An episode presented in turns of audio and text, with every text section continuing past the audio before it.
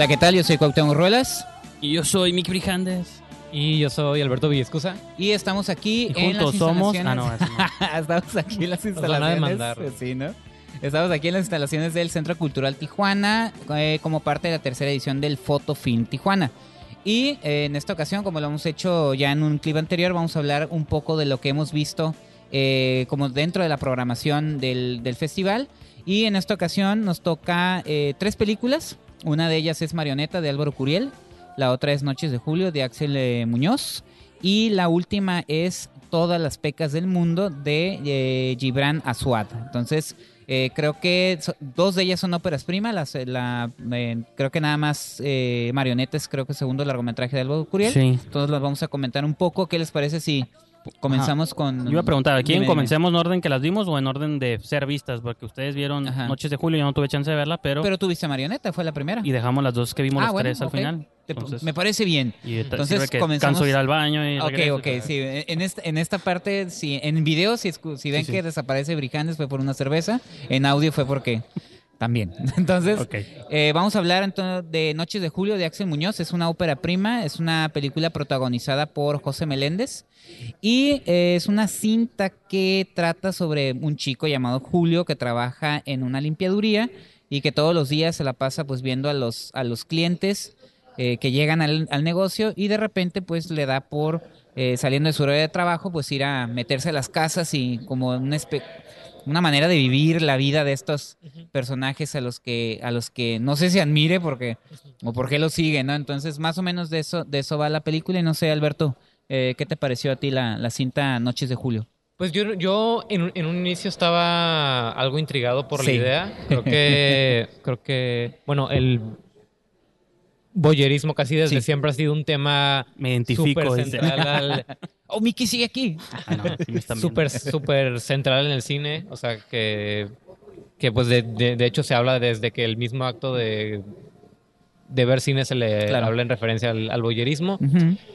Creo que, bueno, vemos eso, cómo define al personaje desde el principio, solo como su. Desde su trabajo Sí. como en una, en una limpiaduría le permite Ah, sí. interactuar con los. Con los O ver los nombres de los ajá, clientes con y los todo eso. ¿no? Íntimos de las Ajá. personas y cómo. Pero. Bueno, se me pasó a decir, en un momento de la película aparece un personaje, una chava, que al parecer pues están como siguiendo mutuamente, son ahí algo medio extraño, Pero digo, a partir de ahí, nomás se me pasó a decir ese dato. ¿No había una película ya este, coreana o con un tema similar de un chavo que se metía como a casa? Pues también había una película como, me recordó mucho la de Mark Romanek, la de One of Photo, con Robin Williams. Ah, sí, con Robin Que Williams. bueno, pues eso es un poquito más dark. Sí, sí, sí. que era como una especie de sí, medio psicópata, pero acá no, no sé, eh, bueno, yo en lo personal sentí que la cinta no, pues como que no caminaba, como que no va a ningún lado, la verdad. Eh, sentí que en el momento en que conoce a la chica, yo pensé que se iba a desarrollar probablemente la relación con ella, pero se acabó la movie, entonces dije, Sí, oh, ok, no pasó nada. Creo que esa idea de, de, Sí. de qué pasa cuando dos personajes con esa misma obsesión se encuentran, o sea, daba para mucho y creo que creo que bueno, yo no, no, no me alcanzo a imaginar como qué sucedería en la realidad si si si esa Sí, dinámica ajá, se hubiera ajá. se dado, Y creo que la película justamente termina antes de Sí. antes de poder mostrar mostrar de verdad como Fíjate, en una época que critican según que duran mucho las, las, largometrajes, ahora resulta que le faltó tiempo, ¿no? Creo que dura alrededor de una hora quince, eh, sí se va rápido la cinta. Ahora, Yo, no sé, yo no sé si le faltó tiempo, sino que el tiempo que tenía no, es- Sí, no no. estaba bien empleado. Creo, creo que la, Sí. la, la primera hora de la película también divaga mucho. Tenemos Sí. esta, esta otra subtrama con En la una- primera hora y los últimos 15 minutos donde... ya iba- como que iba a pasar algo, ¿no? Sí, como que también tenemos esta Sí. subtrama de, de una de una cliente de la tintorería Ah, que, que, que que bueno que es una es una de las personas a las, a las Ujú. que se a las que a su casa donde, Sí. donde se mete y que al parecer hay como una, una atracción por parte de ella, Claro. pero también Pues no se No sabe pasa- Ajá, no pasa no nada pasa porque no sé nada. realmente qué es lo que quiere el personaje de Julio. Eh, interpretado por José Meléndez. Eh, mencionar nada más, eh, visualmente y técnicamente la película es- está bien, sobre todo en, la- en las cuestiones de audio, tiene como muchos detalles ahí. eh, cuando Julio llega a su departamento se oyen eh, como sonidos muy específicos que también reflejan como la vida que él está eh, llevando en ese departamento. Y digo, José Meléndez ya es garantía, digo, no, no está haciendo un ma- eh, una mala actuación, digo, ya hay, creo que él siempre sale es como uno de los actores que ahorita van así como. Sí. Digo, lo podemos ver en Conoce a Tomás, que ya hablamos poquito de él. Ajá, siempre sale bien librado, creo que José lo hace muy bien. Y eh, otra cuestión nada más mencionar, es una ópera prima, Axel Muñoz pues tiene mucho camino por recorrer, esperemos los siguientes proyectos. Sí me interesa ver qué es lo que hace, este, sobre todo por esta técnica que maneja visual, ¿no? En sus, en sus Sí. largometrajes. Creo que es de, de estas películas que, en las que se nota que la persona que la, que la hace tiene. le interesan cosas muy particulares. Sí, sí, como. Y que, Como que obsesiones, hay algo ¿no? que hay algo que quiere decir, pero creo que pues probablemente Sí, siempre pasa que, que en tu ópera prima. yo, yo es- bueno pues es lo que yo, Sí, yo ajá, sí, percibí. como, bueno, sí. digo, yo vi un pedacito, no, no pude verla completa, pero sí me refiero que hay óperas, como hay diferentes tipos de óperas primas, están los Ari Asters que desde Sí, sí, sí. el principio Y hay otras que tienen que cachetean, trabajando, ¿no? hay gente Carreras como, incluso como un. Hitchcock, ¿no? Que Claro. uno piensa en los Ah, directores grandes que no se acuerda de los clásicos, pues los hizo en su tercera etapa de la carrera, pues, ¿no? Sí, sí, sí. Hizo un montón de comedias raras en Inglaterra y todo antes de... Entonces, pues esos son los comentarios de Noches de Julio de Axel Muñoz. Igual eh, nos mencionó José en una entrevista que van a ver que sí tiene distribución, entonces esperemos ahí el estreno comercial, ¿no? Entonces, la segunda película que vamos a comentar es Marioneta de Álvaro Curiel, eh, si no me equivoco, su segunda película, la primera fue Acorazado con este De hace ocho Silverio años, ¿no? Palacios. 2010 me parece. Sí, más o menos. Entonces, es una cinta que ahora está interpretada. Bueno, no no tengo ahorita el dato. El No, nombre fíjate, del no es de actor cubano. 2010, creo que el año de producción es 2010, pero se estrenó hasta el 2012 porque Acorazado. fue de las primeras que reseñamos en esquina Ah, en sí, cine. cierto, sí, cierto. Fue durante el 2012, entonces seguramente se estrenó. Marioneta es de 2018. Sí. Entonces la, va- de- es la que estamos comentando ahorita. El protagonista no tengo ahorita el, el nombre del, del- el dato del actor cubano, pero la pro- coprotagonista es esta mm, La gran Fátima Molina. Fátima Molina. Y pues hacen ahí papeles secundarios Juan Manuel Bernal y otros actores. Y trata sobre un actor que llega a México contratado por una productora de teatro que al final no le dan su papel. Y en- andando en las calles mm, sin saber qué hacer, se topa con una chica que es Fátima Molina que pues hace como un trabajo, hace de vagabunda, performance un callejero, ¿no? performance que, ajá, mendigando dinero y se hace una relación ahí extraña entre ella y Juan Manuel Bernal, que es un mafiosillo de medio pelo que maneja toda una red de vagabundos que cada uno actúa su papel de pues el que si le falla la pierna o está en silla de ruedas o el señor ciego. Y conforme se va dando esa relación, pues prácticamente este personaje se va metiendo más en, una, en un círculo eh, extraño de relaciones y amenazas y, y, y también desa- se desarrolla él como maestro de, de actuación. Entonces desarrolla su carrera en este, en este ambiente, ¿no? Entonces, no sé, ¿qué te pareció a ti, Miki, la película Marioneta? Estaba buscando el nombre, no crean Ah, que sí, sí. estabas mandando Ah, bueno, mensajes, entonces, estaba buscando el nombre del actor, pero no lo encontré, no viene ahí en No, es que no viene, por eso te- te, Este, pero sí, digo, pues es- a lo mejor es un actor. Yo estoy dándome cuenta de que Uriel tiene como una obsesión con Cuba, ¿no? De algún Sí. modo. Que tanto Corazado acorazado, sí. tenía como un plot de ahí aledaño sobre Cuba. Eso también, pues también es cubano y siempre se están burlando. Digo, seguramente él tiene como un background ahí. Sí, sí, sí. Porque pues, es ofensivo con los cubanos y todo. Y maldito cubano y cosas así. Sí, digo, no quiero dar un dato erróneo, pero creo que su papá era cubano. Él, eh, su papá Pichirilo este, hizo muchas eh, Ok. películas del Santo. Entonces, digo, no tengo el dato acá- correcto, pero igual si alguien ahí sabe, luego nos hace un comentario, ¿no? Entonces, digo, de entrada, como ese contexto, a mí lo que me gustó mucho es de que la película, yo lo mencionaba un poquito en un review que hice en Letterboxd, de Ujú. que creo que a lo mejor no es la mejor película que he visto este año, pero tiene una de las premisas más únicas, ¿no? Como esta idea de una, una escuela de mendigos. Claro. Incluso me recordó como ese tipo de comedias del pasado, como Sí, sí, sí. este, una, sacar comedia como de situaciones este, Extremas, ¿no? extremas y que eso es algo como muy también del cine mexicano, pues me gusta como que hagan ese balance de que se van a agarrar una situación real, de que si hay gente en las calles mendigando, pidiendo dinero, ¿cómo tomas eso en una situación no necesariamente chusca, pero te puedes burlar un poquito de eso? Eh, basado en que nosotros ya también nos burlamos siempre, bueno, Claro. yo que uso mucho transporte público, si van en camión, Sí. nunca falta el señor o la señora que se sube, sí, sí. mi hija tiene una enfermedad y súbase y ahí". con, un- y con una receta y la vuelves, médica, ajá, ¿no? la vuelves a ver otra semana y te cuenta otra historia. Y te vuelves a ver la siguiente semana y te cuenta otra historia. Y a nosotros ya como, este, ahora sí que ya no les creemos, ¿no? Sí, Como- no, de hecho, digo, a mí como a ti la experiencia es que a mí ya hay algunos que me dan la vuelta, ¿no? Ah, no, este chavo ya sabe quién soy, ¿no?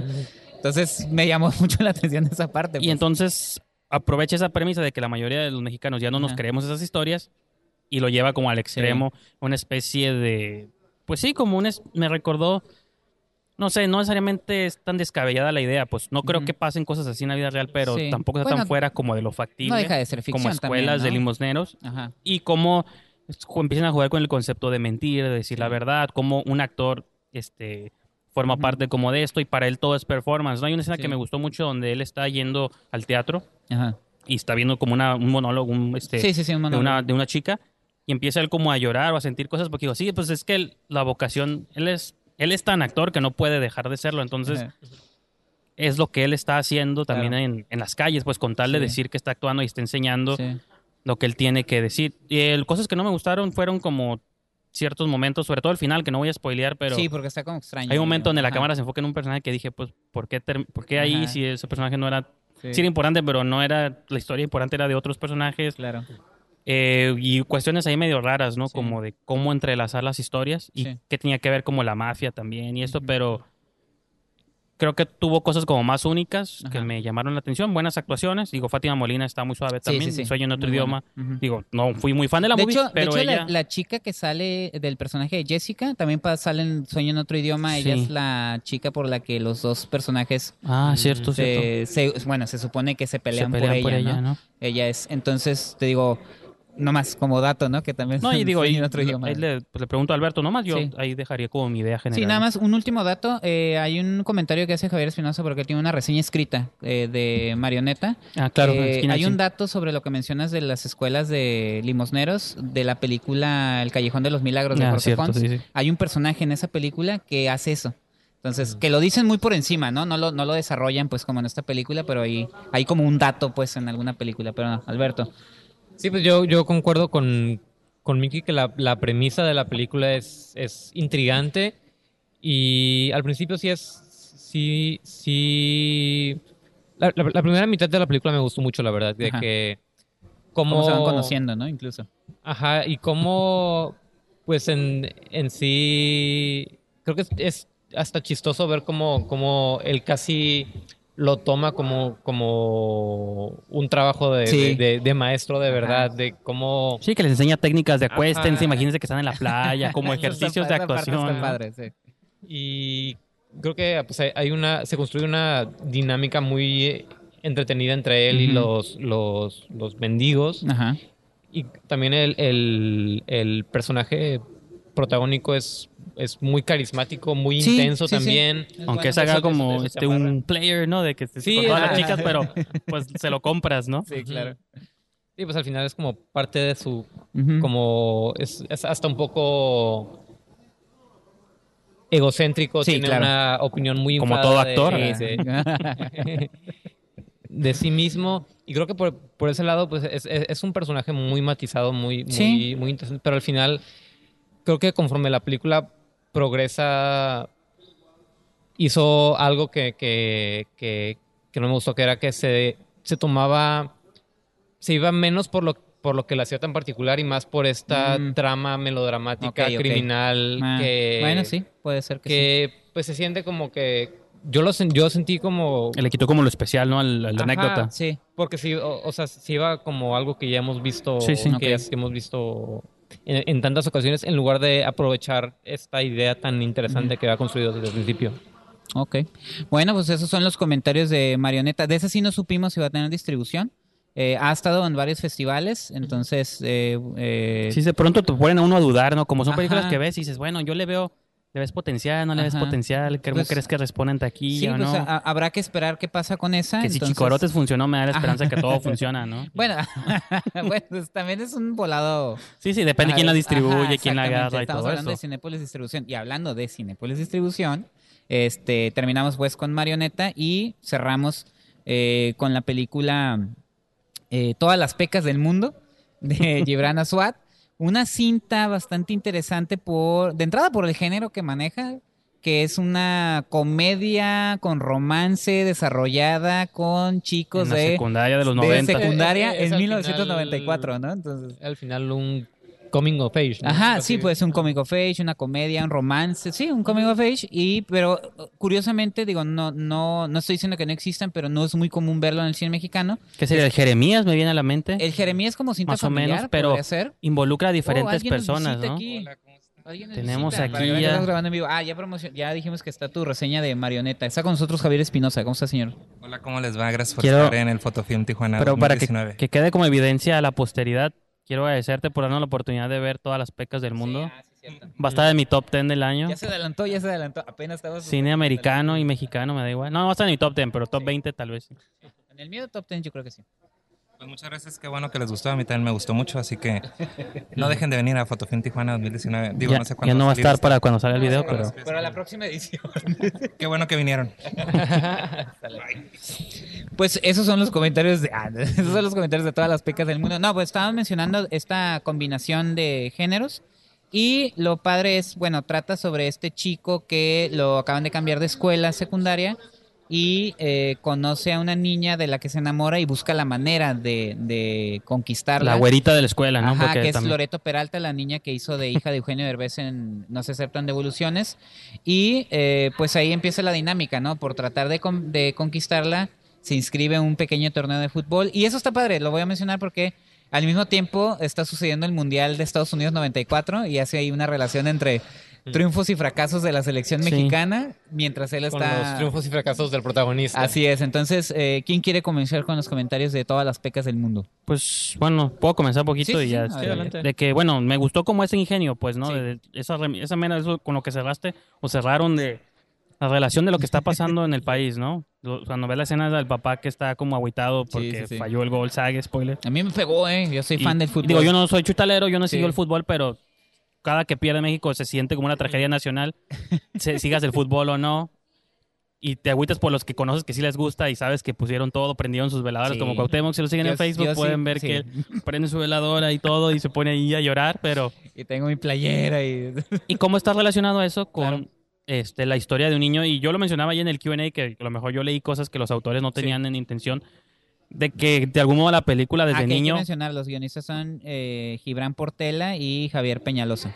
Que yo quería saber si la película de algún modo te está como queriendo contar que desde niño tienes que empezar a aprender a, a lidiar con la pérdida Sí. porque se vuelve parte hasta de tu adultez, pues no, tu equipo pierde, te va mal en el trabajo, siempre algo está saliéndote mal, como ese complejo de mexicano que tenemos este, de fracaso, y como del niño desde todo le sale siempre mal, la niña que le gusta no le pela, se, met- se inscribe en un equipo de fútbol pues porque quiere competir contra los chicos, contra el novio de la niña, no me acuerdo cómo se llama la, la chica, la, bueno, el personaje que hace Loreto, ah, pero... sí, ahorita te digo. Es esta Cristina. Y Kenji, Kenji Caratazo, Ajá, que, es el, novio. el es novio. Luis de la Rosa, que es todo el mi chico... rey. No, y que es el chico que hace de Luis Miguel en su versión adolescente en la serie. Perfecto, ¿no? le quedó. Entonces, sí.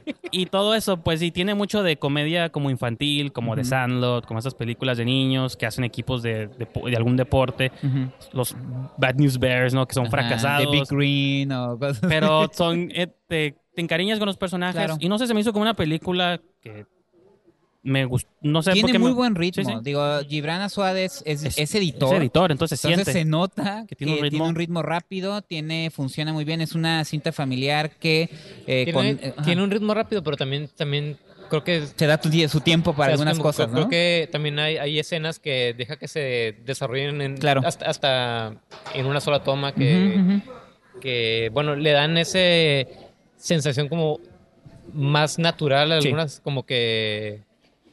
Y creo que es, un- es un equilibrio bastante, bastante curioso que encuentra entre, bueno, un, un dramas como drama cómico independiente Sí. con una con esta realidad exagerada Claro. como que Sí, siento que, que, que se experimenta mucho cuando Sí. uno es adolescente como que le da tanta Sí. importancia a las cosas Me recordó un poquito Sing Street también. Ándale. Digo, Sing Street creo que es mucho mejor, Sí, sí, sí. pero esta idea también a esa Eh, edad. ¿Por qué? ¿Por qué? Sí se No, bueno, ¿no? el budget y la música y todo. Ah, Sing claro. Street, Bueno, sí. también aquí tiene una No, no, selección sí, por eso, musical muy pero padre, por ¿eh? eso fue mi comparativo Ajá. como inmediato. No las pongo Claro. al mismo nivel, pero. yo estaba yo estaba pensando un poco en en Booksmart Ah, pues sí, también, Ah, de también, hecho, sí, tiene sí, mucho la- de la- Booksmart. un poquito que de también eso. Booksmart. Ajá, Bueno, sí, sí, sí, sí. Bueno, No, bueno, no, o sea, ni no- en el y no quiero decir eso de que ay, es que es porque es mexicana, pero No. de pronto las cuestiones presupuestales para mí siempre han afectado. pero yo pues, siento ¿no? que la libran, ¿no? En esta- No, sí, la libra y está bien. Súper bien, ajá. O sea, pero Lo que yo voy es que a mí lo que te, te das de pronto en ciertos detalles, Sí. pero yo creo que te recrea los 90, Sí, sí, sí. no hay celulares, no hay Sí, sí, sí. computadoras, el, todavía el niño colecciona cajas de cereales, o sea, como todas estas cosas que se hacían en los Claro. 90, de estudiar la cooperativa Sí. y todo, pues todavía se hace, ¿no? Pero te- a los que crecimos en esa época Sí. te recuerda los nuevos pesos, sacan un billete de Sí, 10 sí, sí. pesos. No, pues prácticamente. yo llegué a usarlos, ¿no? Entonces, sí, en, ese- en la época en la que están hablando la yo sí estaba en segundo de secundaria. En la, en la época en la que. En, en lo que, en la que Cristina yo estaba creo que estaba en la primaria, pero Él estaba en primero de secundaria. también me enamoraba de la chica güerita del grupo. Pero yo sí estaba en segundo de secundaria, a mí sí me pegó, me gusta el fútbol, sí, sí también nos iba bien mal con el equipillo de fútbol como le va a los protagonistas. Y aparte, eh, algo que se me hizo muy padre y que siempre hemos mencionado cuando el- a veces el cine mexicano, ¿cuál es el cine mexicano que a veces pega más con el público? Es aquel que los creadores están narrando alguna experiencia o conocen el tema. Eh, Gibran Portela y Javier Peñalosa dijeron, es que estamos un medio, no es autobiográfica, no, pero, son sí de la edad, que- ajá, ¿entienden? somos de la edad. Se ve que les sea, gusta el fútbol y también entendieron les gusta el food. Estuvieron en esa época en, primero, segundo de secundaria. Entonces son cosas muy interesantes que eh, en este caso eh, Gibran Aswat, bueno, que no pudo venir al festival por ya cuestiones de fuerza mayor, porque iba a estar junto Sí, con sí. ellos, pero que se ve, se refleja, ¿no? En que no nada más les gusta el tema, lo conocen. Y creo que eso es lo que funciona muy bien en la película como, como esta cinta de corte comercial, ¿Hay ¿no? algo más que quisieras comentar? Sí, Otra, para- otra para cosa que, que también creo que la, la- la película maneja muy bien es que, bueno, el personaje que aunque es el protagonista sí se da corre- se dan el riesgo de, de hacerlo algo desagradable. Ah, creo sí, que, sí, creo sí, que tienes es, mucha razón. es un es conforme la película Es un patán progresa- entrañable. Ajá, ajá. Pero si es patán o nomás es niño, porque yo escuché Bueno, también en los, los niños comentarios. son patanes.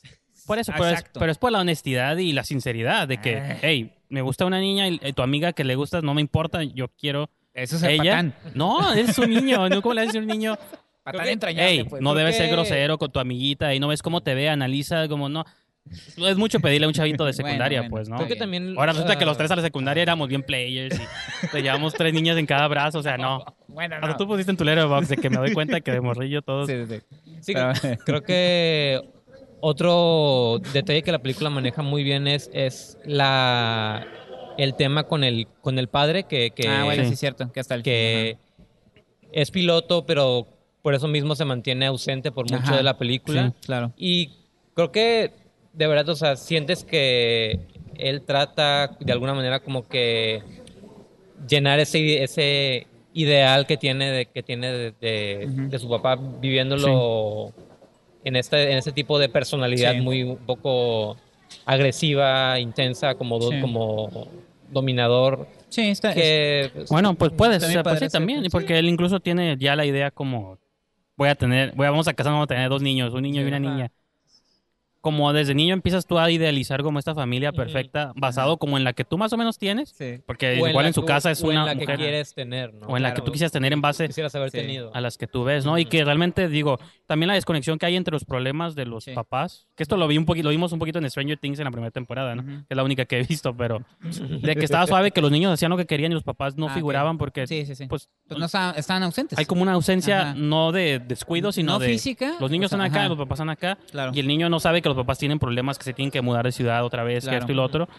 Y a ti se te cae el mundo y tu única fijación que tienes, que es en la escuela, pues también te va Sí. mal porque la chica anda con el pues el de 16 años, bueno, menos, ¿no? Pero Kenji que tiene carro y todo, el Que- Kenji que creo Caratazo. que es un, un personaje que me entretuvo mucho. Sí, como, sí, sí. Como, como, Está padre ese. co- como Es que Luis Es- de la Pero es- tampoco, Luis de la Rosa pero lo cura es que el malo tampoco se pueden ir ido por la ruta del bully o algo y exacto. no. O sea, Entonces, él nomás también era tontillo. O sea, todos eran como niños, cada quien pues. está defendiendo su, su, Sí. su parte, ¿no? Y eso está suave, pues no, no agarra como los Ah. clichés. Sí agarra unos clichés, pero no Ah, en ese sí, sentido pero- de bull, el bully, que el matón clásico. Clichés como para definir los personajes, pero cada uno toma su voz y cada uno lo O sea, suficientemente el malo tiene su propia sí. historia con la Ajá, maestra y todo. Eso está suave, pues. bueno, ¿no? el, el, se llama el Ah, se malo. malo. Se llama malo. Sonó como que el malo de la malo de la película. Pero bueno, eh, ya nada para cerrar nada más, eh, tú tenías el dato, Brijanes, esta película, eh, lo que mencioné al principio, Cinépolis Distribución, ¿cuándo se estrena para que la pueda ver el público? ¿Es en- Fecha no tiene como número, creo, pero en septiembre, está programada para septiembre. Ok. Eso lo mencionaron también en el festival.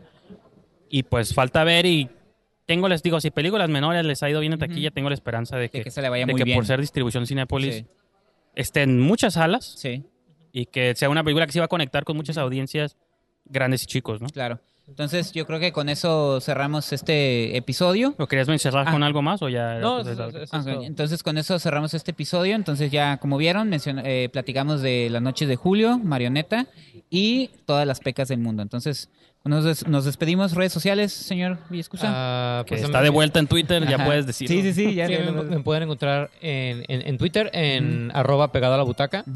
Y pues también es, es el nombre de, de mi blog, donde también es también, apa- aparte de, de esquina, también es también escribo y publico reseñas eh, más a, a fondo. Así es, a mí me pueden encontrar en arroba brijandes, Twitter, Instagram, Letterboxd, en todos lados. Y pues nosotros invitarlos a que ingresen a Facebook, Twitter e Instagram en Esquina del Cine y obviamente la revista esquinadelcine.com. Entonces, a la próxima. Adiós.